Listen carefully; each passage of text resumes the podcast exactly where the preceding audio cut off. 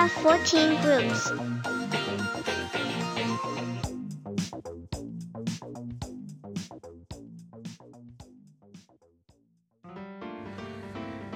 はい、えー、どうも、えー、俺たち14段 MC すいすいです。今回で第34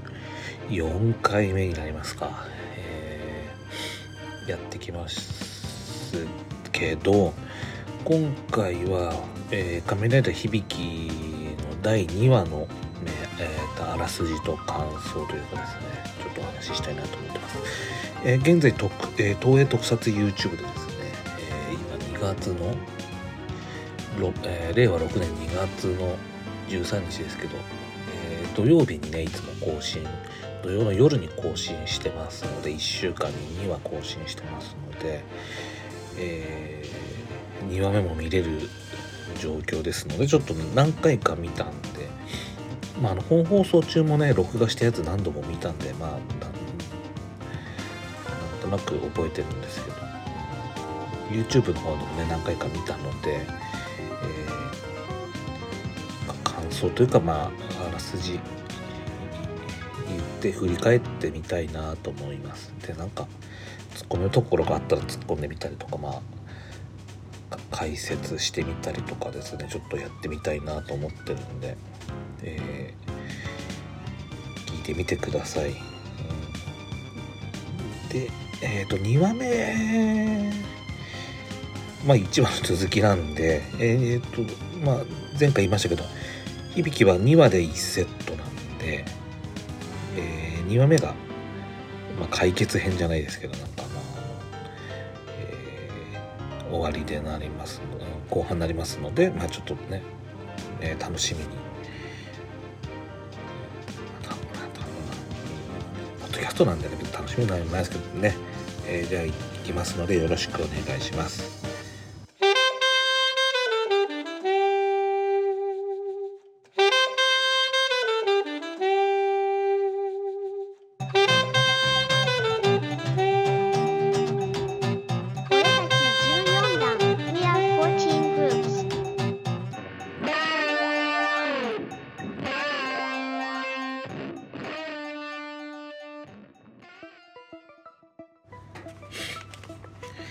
はい、えっと、では本編です。えー、第2話ですけど、吠える雲ということでですね、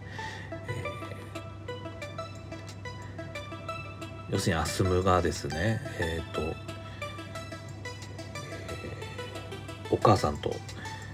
えー、法事のためにお母さんの実家である、あの、屋久島にですね、帰って、えー、そこで響さんと、まあ、あの出会うという話ですよね。で、えー、街道樹を鬼幻術紀元術というんですかね、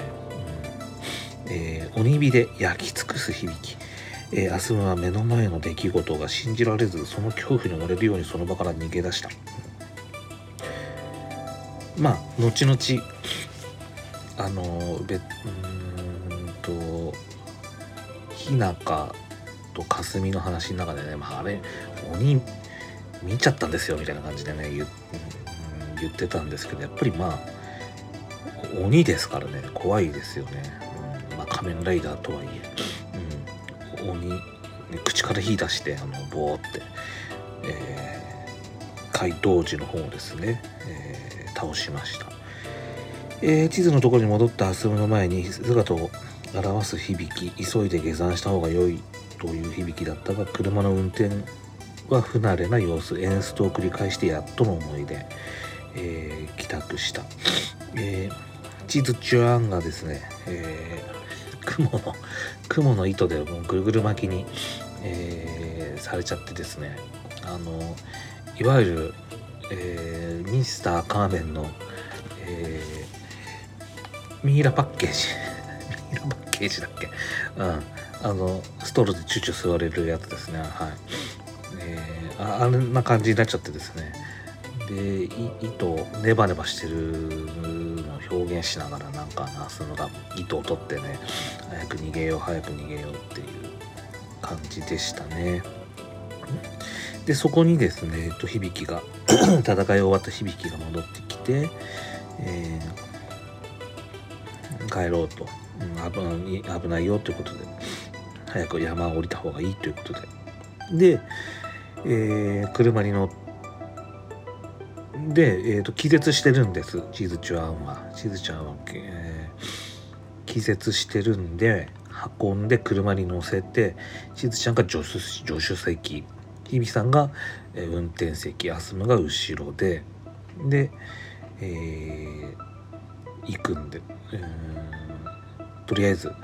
家に戻ろうとするんですねまあお母さんの実家ですよ、えー、戻ろう車で戻ろうとするんですけど響さんは免許は持ってるんですけどペーパードライバーなんですよ。はい、でなんとまあマニュ珍しくその車がマニュアルだったっていうね、えー、地図ちゃんマニュアル乗ってるんですよ珍しく。女子には珍しくあのマニュアルを乗る若いのにマニュアルを乗る女の子なんて珍しいですよ。なんか見た感じの車の見た感じはなんかまあフィットフィットフィットは当時ないけど見た感じはでも K で K で K でしょ確か K かさフィットとかスイフトみたいな感じの大きさだったのかな。ビッツとかあんな感じの車ででマニュアル？なんてあるんですかね。ナンバー鹿児島ナンバーでしたけど、うん、ちょっとその辺がなんかえ えって感じですよ。ああ。なんか現実味がねえかなっていうツッコミどころの一つではありますよね。うん。でなんだっけあのクリープ現象とかっつうんだっけ、えー、わかんない。えっ、ー、とハイドロなんとか現象は水のあれだもんね。えっと、クリープ現象だっけ、うん、マニュアルでなんかガタンっつって。でガタンっつって演出として。ガタンっつってあのちょっと進んでガタンっつっていう。あれで 家まで帰るっていうのを、うん、演出を繰り返してやっとの思いで帰宅した。で家の前に着いてで響さんちょっと話があるんですけどというとアスムは社内で響に何か相談を始めた、うん、このね内容はねえー、からないんですよね。お話の中でも。今回何度も見たしえー、まあ過去にも何度も見たし DVD でも見たはずなんだけど特にこのことについては言及してないんじゃないかな。多分なんかまあ何で鬼なんですかとかそういうお話をたんじゃないかなとは思うんですけど、うん、そう。でねもう夕方夜になっちゃってひとしきり話を終えた後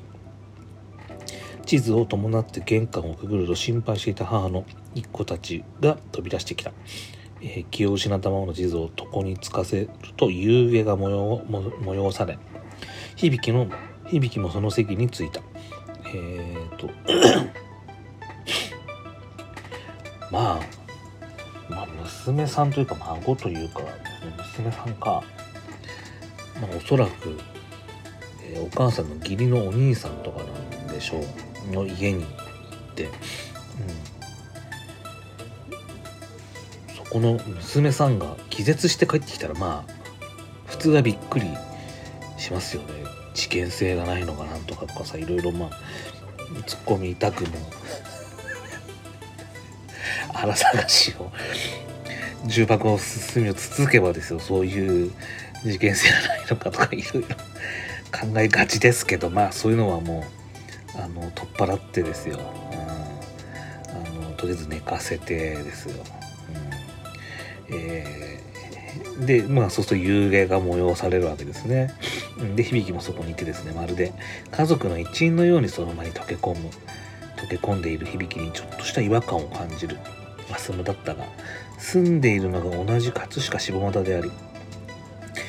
えー、隣町であることを知り一気に親近感がアップする、うん。えー、そうその寝かしつけて一緒に夕飯を食べるんですけどその時に、えー、響さんに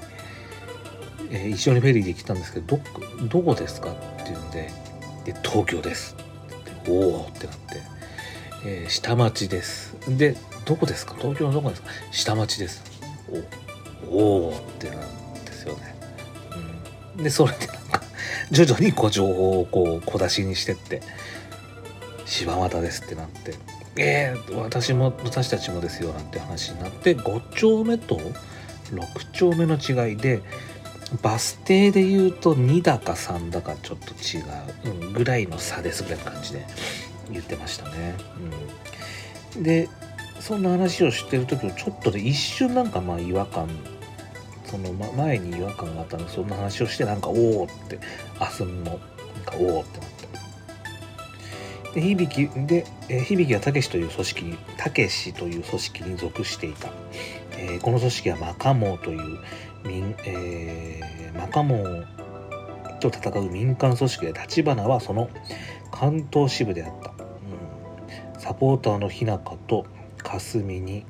えー、電話で事の経緯を説明した響は女性と子供が襲われたことから姫と童子が育てているのは、えー、マカモの土雲ではないかと自分の考えを伝えた、うん、そうですね。響はたけしという組織なんですよ。うん、で、え、立花というお団子屋さんはですね和菓子屋さんというかお団子屋さんはこの、えー、そこの関東支部ですね表向きは団子屋ですけどって話しましたけどでそこの、えー、支部長の、えー、の娘さんなんですよその2人は。霞と日向えー、かすみさんがお姉さんですよね。で日向ちゃんが妹で。で、えー、どういう仕事をしてるかというと、えー、かすみさんお姉さんの方は響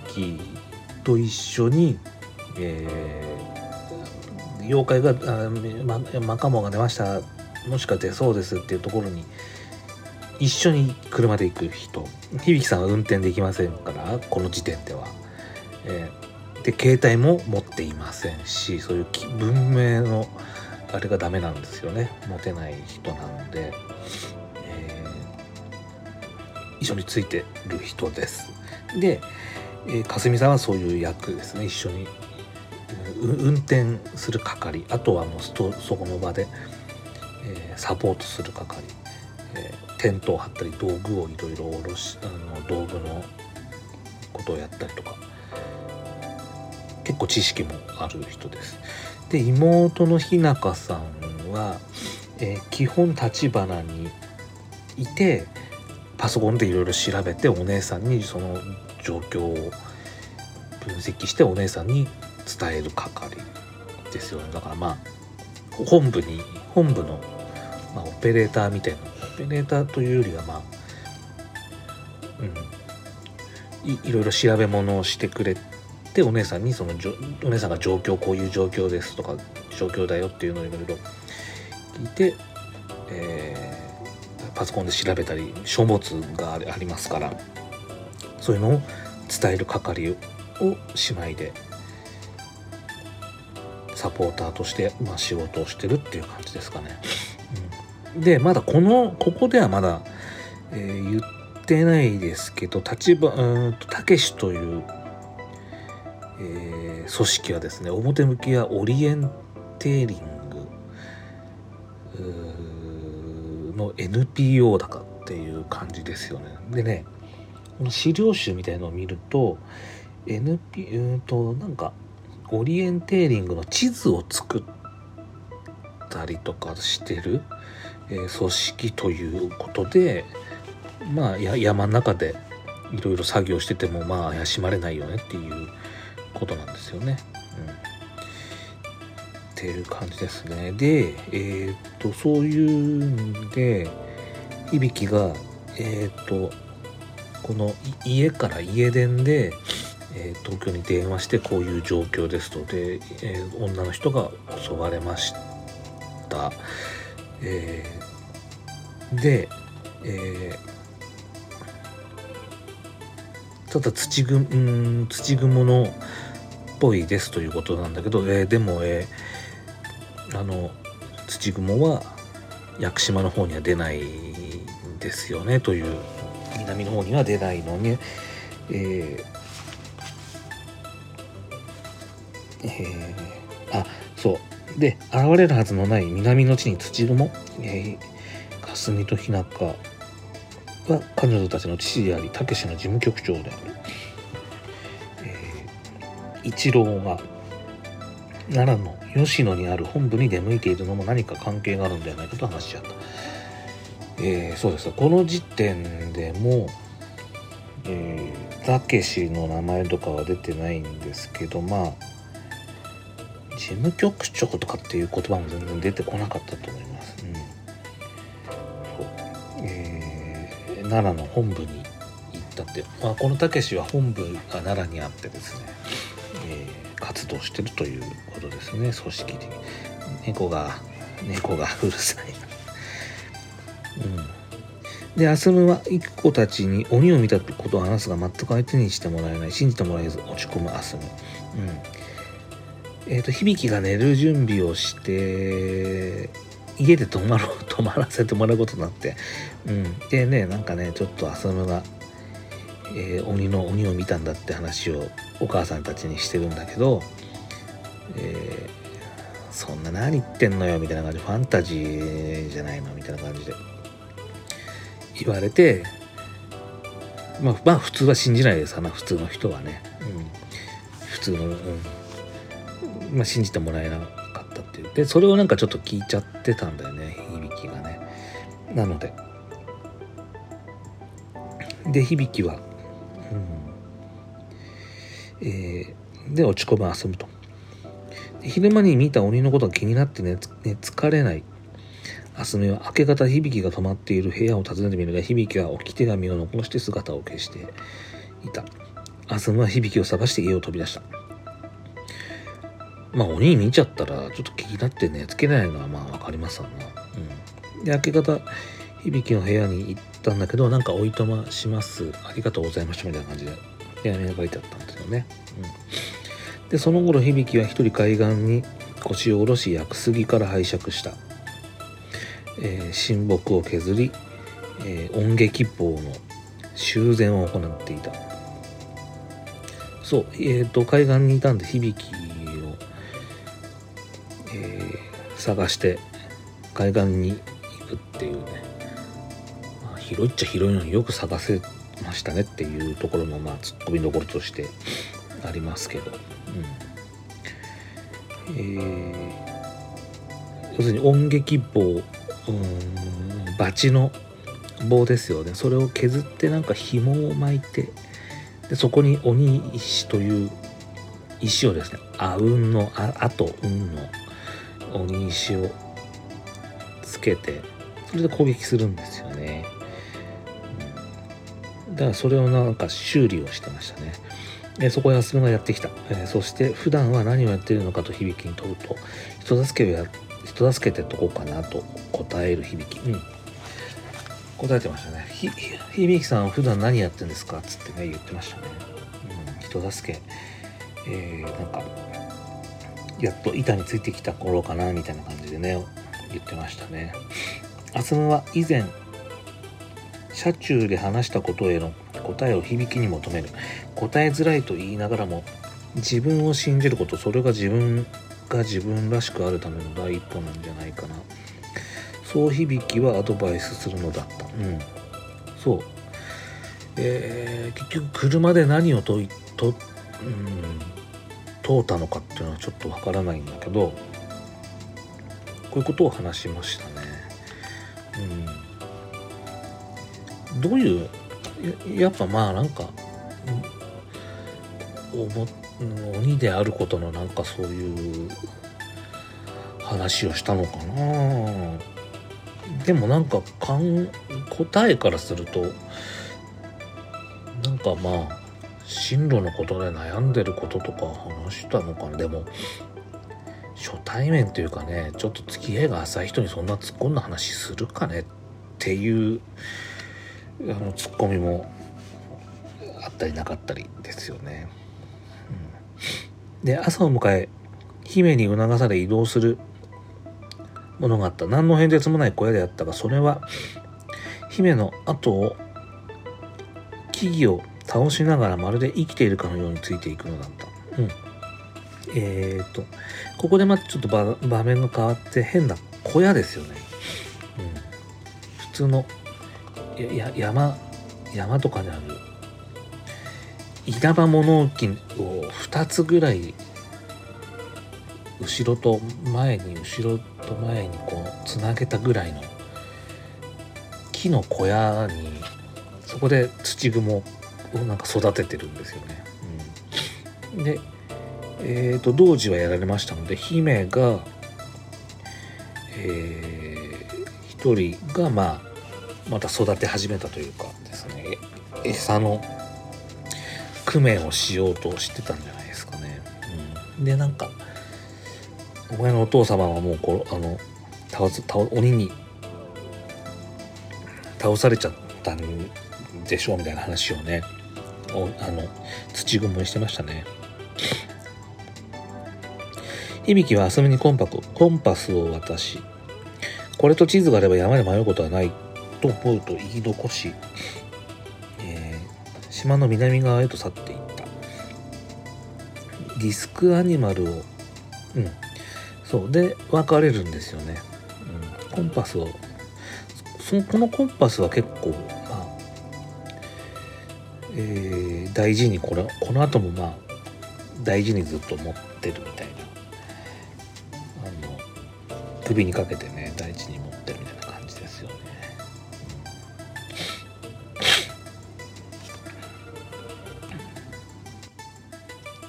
それでディスクアニマルを捜索に出し自らも山道を駆ける響きそこへそこへルリオオカミが情報を持って帰ってきた。うん。ディスクアニマルが戻ってきた。なんか糸がくっついて持ってきたね。明日の一個の運転で島の南側を、え、散策しに向かった。うん。お母さんタクシーの運転手なんで、まあ、あの、そのい、いとこ、多分、えっ、ー、と、め、めいっ子さんっていうことになるのかな？いとこ同士なんね。あすみとちずちゃんはね。うんえー、ちずちゃんの車を借りてですよ。それだって保険の問題とかあるしさ乗っていいの？っていう話ですよね、なんかね。うん。まあでも35歳以上だったら OK とか、まあでも、どうなんだろうね、そういうのね。あんまり 他人の車に、あの、運転することはあんまりこう推奨されないですけどね、保険の問題とかもあるからね。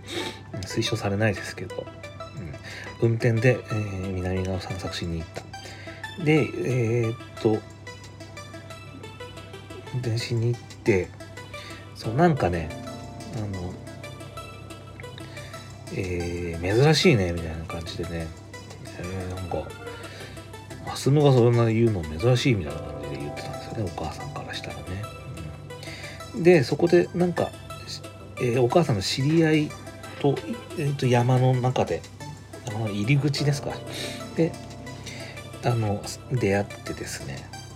えー、スムちゃんですか、はい、と出会って、えー、で要するにまあ響きを見たよっていう話ですよね。うんえーそう。育子の幼馴染から響きらしい人物が山に入っていたことを聞いたアスムはそのまま後を追い追う。それが危険な道行きとも知らずに。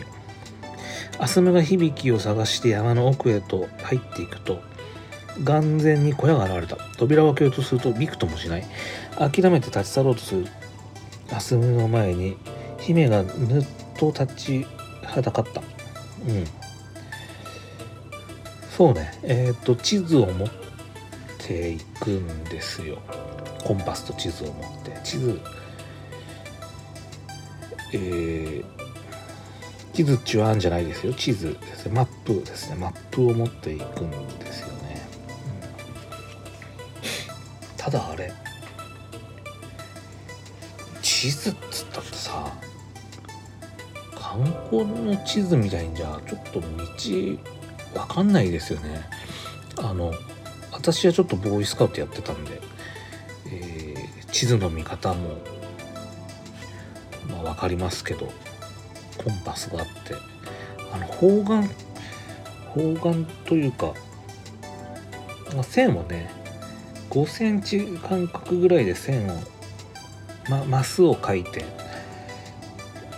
えー、それで見るんですよね。見ると地図はすごい見やすいんですよね。うん、でねまた普通の観光用の地図とね違うんですよね。山登りとかで。私もガッツキャンプとかでキャンプに行くとかっつって買った地図とかってその、うん、なんかねでっかい本屋行って買った気がしますよどの辺どこどこのって言ってね、うん、そうそんで線をね引いてってねやるんですよね。うん、そう。だからアスルはねコンパスはいくらあっても地図をこうねえ地図は見方わかんのかなとか思っちゃいますけどコンパスと地図があればと言いますが突っ込みたくなる気持ちも分かってもねますでしょうか、うん、はい。そう。でえー、っと扉開けた人がびくともしない。諦めて立ち去ろうとする。アスムの前に姫がぬっと立ち立ちはだかった。姫に威圧されながら小屋の方へと閉ざさると、えー、小屋の扉が開いた「さあ召し上がれ」という姫の言葉に、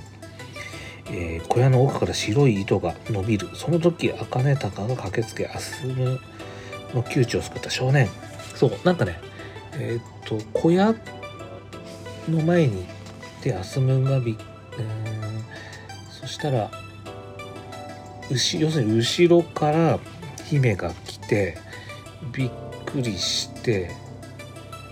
座って扉が開いて糸が出てきて吸い込まれるっていうかまあ捕獲されそうになったところを響きが助けてくれたみたいな感じですよね。うん、あじゃない茜高か。ディスカールマンが助けてくれてで響きも出てきたっていう感じですよね。うん、少年っていうんだよね。駆け寄る響きにアスムは助けられるが2人して斜面を転がり落ちてしまう。しかし彼らは間一髪難を逃れ響きは全力で逃げるようアスムに言い残し。言い残し。姫たちのもとへ戻った、えー、対峙する響きと姫。そして駆けつけたアスムの前目の前で信じられないことが起こった。響きが炎に包まれるとなんと鬼の姿になってなったではないか。走れ、そんだけまだ変身しなかったんねうん。でたで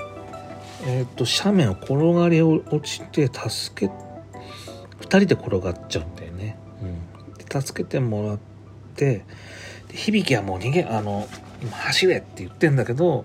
それはもうこいつも話聞かねえなっていうか好奇心が旺盛なのかなんかあれなのかなんかまあ見届けようっていう気持ちもわからなくはないけど。見たいっていうかね見てみたいとか見届けようっていう気持ちがあったのかまあ話聞かないですよね。うん、もうそれは何度もね見てて思いましたねやっぱりね身の危険がある時はやっぱり逃げた方がいいですよって話なんですよ。はい、と思いました。はいえー、で変身するんですよ響が。で今回の「仮面ライダー響」は変身する時に、えー、変身とか言わないし、えー、前のだからアギト、うん、クーがアギト龍騎ファイズ、えー、ブレイドみたいにベルトはないので、えー、変身音差音楽っていう、えー、音差って音楽室とかにあるありますよね。二股の。あれで変身するんです。あれを額に当てて響きの場合は変身するんです。あの音差をパンチーンって音を出してですねそれを額に当てるとその鬼、うん、そそれがまあ変身アイテムとでも言うんでしょうかね、うん、なるんですね。で鬼の姿になるんです、はい、どういう姿になるかっていうのはまあ見てください。もしくはあのググって仮面ライダー響きググればあの響き出てくるんで、はい、でそうアスムに促し走れそうアスムに促し、えー、姫に向かって行く響きだったがそこで姫と童子が育っていた。仲間が姿を現した。土雲ですね、えーひえー、陽姫をそう。で姫が出てで土雲が出てきたんだけど姫が食べちゃう。姫が食べられちゃうんです土雲に、うん、育ててもらってたのにね土雲だから女の子だから食っちゃったっていうことなんでしょうかきっと、うん、土雲はついに成長を遂げ小屋を突き破ってその本性をあらわにした、うん、でかでまあまあでかいっすでかい土雲っすえー、障害となるものはなぎ倒し土雲が響きを響きの言葉に従い懸命に逃げるハサミが入り江に出ると。まあそう走れ走れって言われてたけどなんかねなかなか逃げなかった相撲やっと逃げたんですよね。うんそう。そんでまあえー、その中で逃げちゃったんだけど逃げたんだけどまたなんか落っこっちゃってったのかなんかで入り江に出るんですよね、アスムがね。そうすると崖から響きと土雲が降ってきた。で、響きは海の中に入ってったんですよね。海中に落下した響きの名を叫ば、その土雲が襲いかかる。で、うんと土雲にやられそうになったところ、海の中から響きが出てきて、うん、ジャンプキックしましたね。そうこの蹴りはね響のゲーム買ったんですよ。PS2 のやつ、うん、その蹴りでしたね、うん、ちなみにそのゲームあのあれです。えっ、ー、と私の姉がですね当時あのまあ、中古ゲーム屋に、まあ、ゲ新品も売ってるのかゲーム屋に勤めてましてね、えー、あれですね。前日に 前日に購入しました。レシート出せないけどねっていうんで、はい、レシートは出せないけど前日にいいですよっていうんで。前日に買いに行ってですね、うん、レシート出ないけどいいっていうあのあの話をしてですね。あいいですよっていうんで。う。結構ね当時はねウイイレとかねやっぱ前日に買いましたね。その姉経由でね姉がパートしてるところに。当時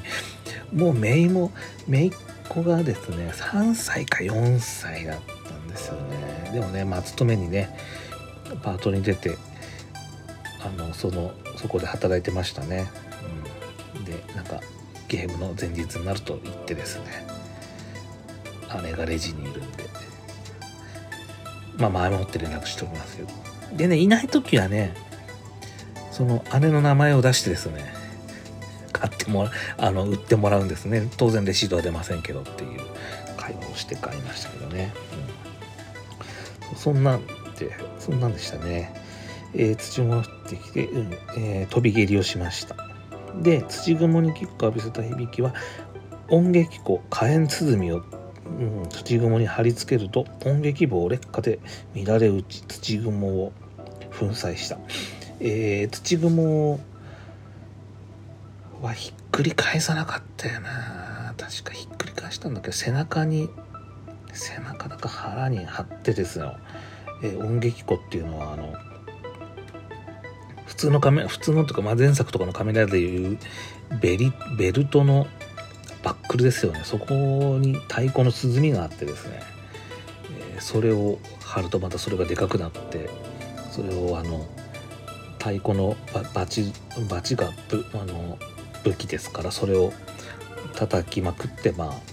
倒すっていう感じですよね。乱れ打ち劣化。音撃棒劣化っていうんですね、うん。火炎包みとだったねうん。でね最後鍛えてるんです。と唖然とするはずに笑顔を向け響きは一言そう言った。というんで2話がね終わります。うん。変身音差音楽欲しかったんですよね。俺買あ私買ったかな。姉が姉じゃね姉の子供がね3姪が3歳か4歳でよくね実家に来て遊びに来てた頃だったんでね。なんかねかあのね姪に買ってあげるっていう体で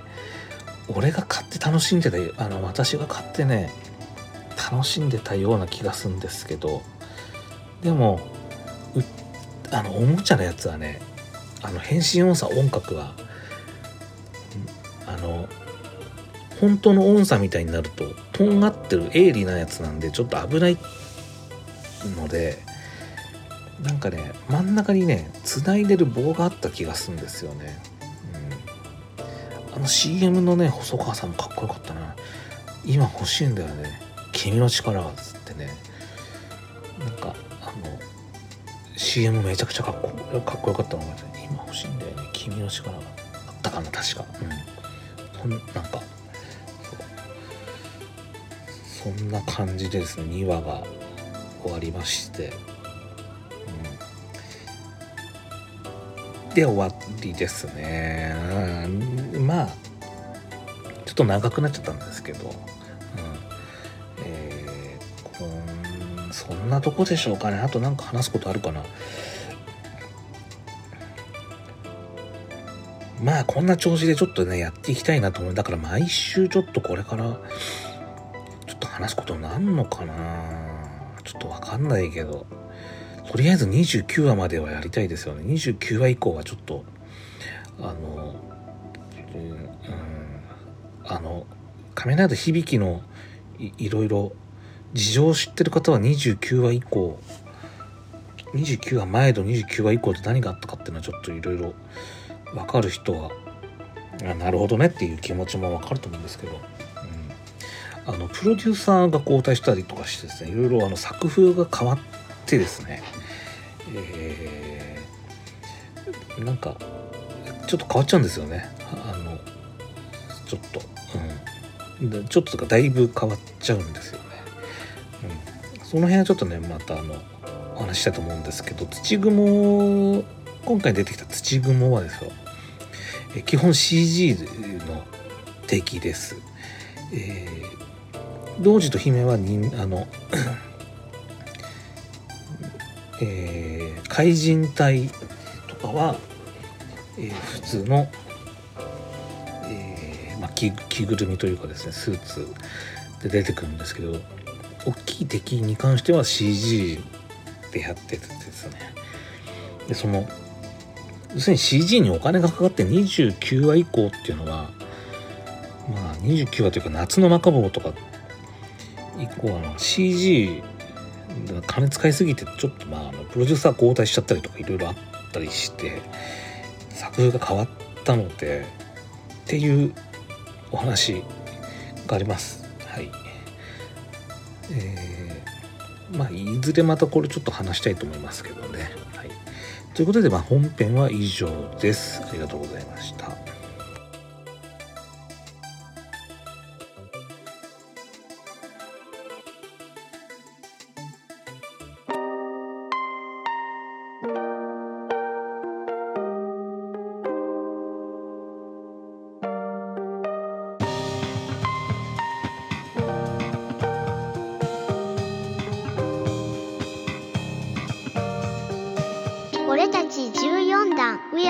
18 groups.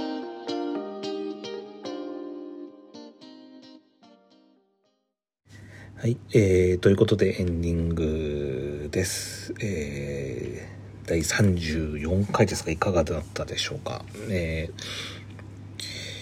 まあちょっと雑談でですね、ちょっとまあ、えー、前回が2日に撮ったので、今日が13日なので、だいぶね、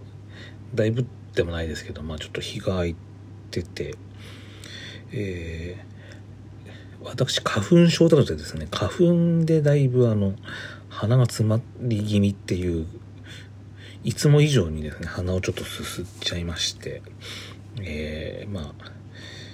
お聞き苦しいともあったと思いますけど、うん、あとは、えー、空気も乾燥してるんで加湿器やってるんですけどねストーブやってるんで、まあ、相殺相殺されちゃいます。相殺されまして。やっぱあの空気が乾燥してますね。喉がなんかちょっとカラカラカラな感じですよね。あとは何かありましたっけ？えっ、ー、と大雪。まあ大でもないですけど雪が降りましたよね。いつだったかな？えっ、ー、と夜勤だったのでん？でもあれいつかいつだったか雪がね降って。私は車があのまあノーマルタイヤのもんで雪が降る前にあんまあんま迷惑かけちゃうとあれなんでねあの雪が降る前に降り始めた頃にもう職場に夜勤だったんですけど行って早めに行って、えー、もう駐車場で雪がすごい積もってですね、えー、ちょっとまあ勤務時間前にかなり前に行って、えー、車の中で待機してたっていう。で翌日だからその夜勤中とかに雪が降ってまあ止んでで帰りはねもう雪次の日朝なんで帰るん雪かきとかねしてたし雪も止んで。で大きな道はもう除雪車が通ってたんで全然余裕でしたね、はい、もう一回ぐらい雪降んのかな。でもなんかスタッドレスとか全然私はあの用意してないので。そんなにね雪が降る土地じゃないのでスタッドレスにする意味もないんじゃないかなと思っちゃったり私はしてるんですね。だからスタッドレスにはしてないんですけど、うん、そんなところでしょうかね。えっ、ー、と大雪。あとはですね落語の CD を借りてるっていうんでお話をしましたね。で前回、えー、志の輔を借りて返しに行って古今亭新潮を借りると言ってましたけどその後結局、えー、立立川志の輔のがあとまだ4枚5枚あったんでそれを借りてで返しに行って古今亭新潮を4枚だか5枚借りたんですよ。うん、それを返しに行ってでまた6枚昨日借りに行きました。うん、結構だから聞いてますね。うん、古典全部古典じゃないかな。あの古今亭新潮に関しては多分。ですね。今だからそんなんでちょっと落語エリートになるために聞いている段階ですね。今ね、うん、落語まああのただ話聞いてるだけじゃなくてなんかねやっぱ一通り、まあ、ネットで調べてみてどういうあらすじかとか、まあ、歌詞カードみたいなところに書いてあるんでそれ見ながら見て大体どういう話なのかっていうのが分かってそれを聞くとなんかまああ面白い話ですねみたいな感じで思いますね。あと下げというか、まあ、最後のオチがなんか分かりづらいやつとかもあるんでそれもなんかまあネットでなんかどういう意味だったのかなっていうのをあの聞いてますね。で火炎太鼓に関しては火炎太鼓っていう演目というか落語があるんですけどそれは志の輔もやってたし今回あの古今亭新、えー、新潮も、えー、火炎太鼓やってましたまあちょっと若干やっぱりなんか下げとかは下げっていうか話の内容は同じなんですけどまあやっぱりあのそれぞれによってちょっと違いますよね。あと「大工調べ」っていう、えー、と演目も昔俺あ昔私は立川談志のやつで聞いてたけどなんかちょっと内容は同じだけど違うんだよな。ちょっと若干なんかまあ違うなっていう印象がありましたね。はい。あとファイズの映画を見に行ってだからさっきあの33回のさ終わりで言いましたけどファイズの映画見に行ってそれがだいぶあのポッドキャストで聞いてくれてる方が多いです。で特にレ スポンスがないんであの数字上では分かるんです、はい。うん、数字上では分かるんですけど、は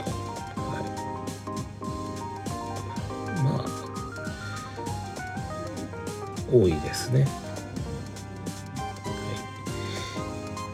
い、であと遠山の金さんのあの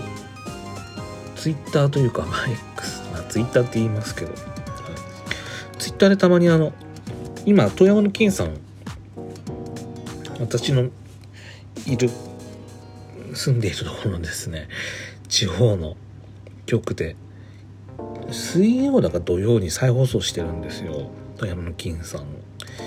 それを録画してるんで見てるんですけどこ先週は、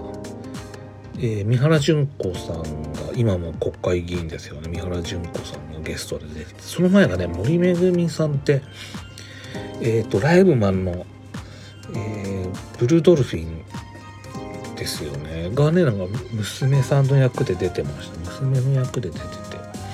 可愛かったですねやっぱね。その前誰だっけな。なんかねえっ、ー、とね千富山の金さん3だったかな。2だか3なんですよ。今やってんのがなんで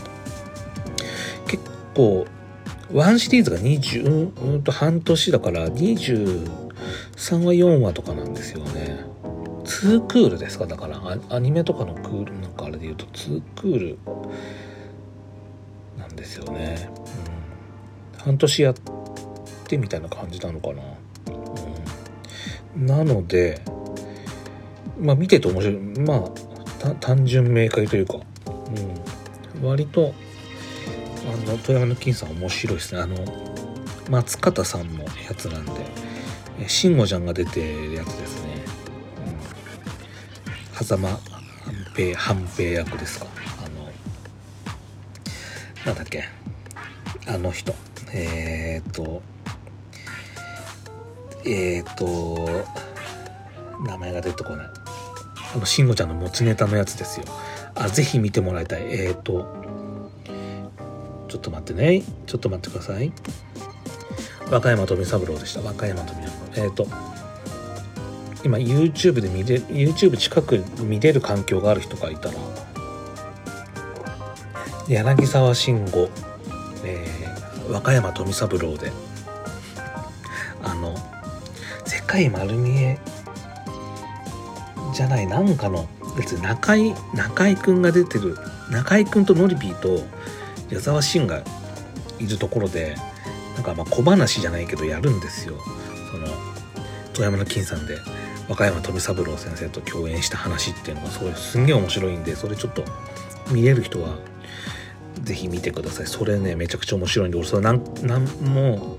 う100回は見てます。はい。面白い。5分56分のお話なんで56分10分ぐらいか10分弱ぐらいあるのかな。うん。是非それは見てください。見れる環境の人は見てください、うん、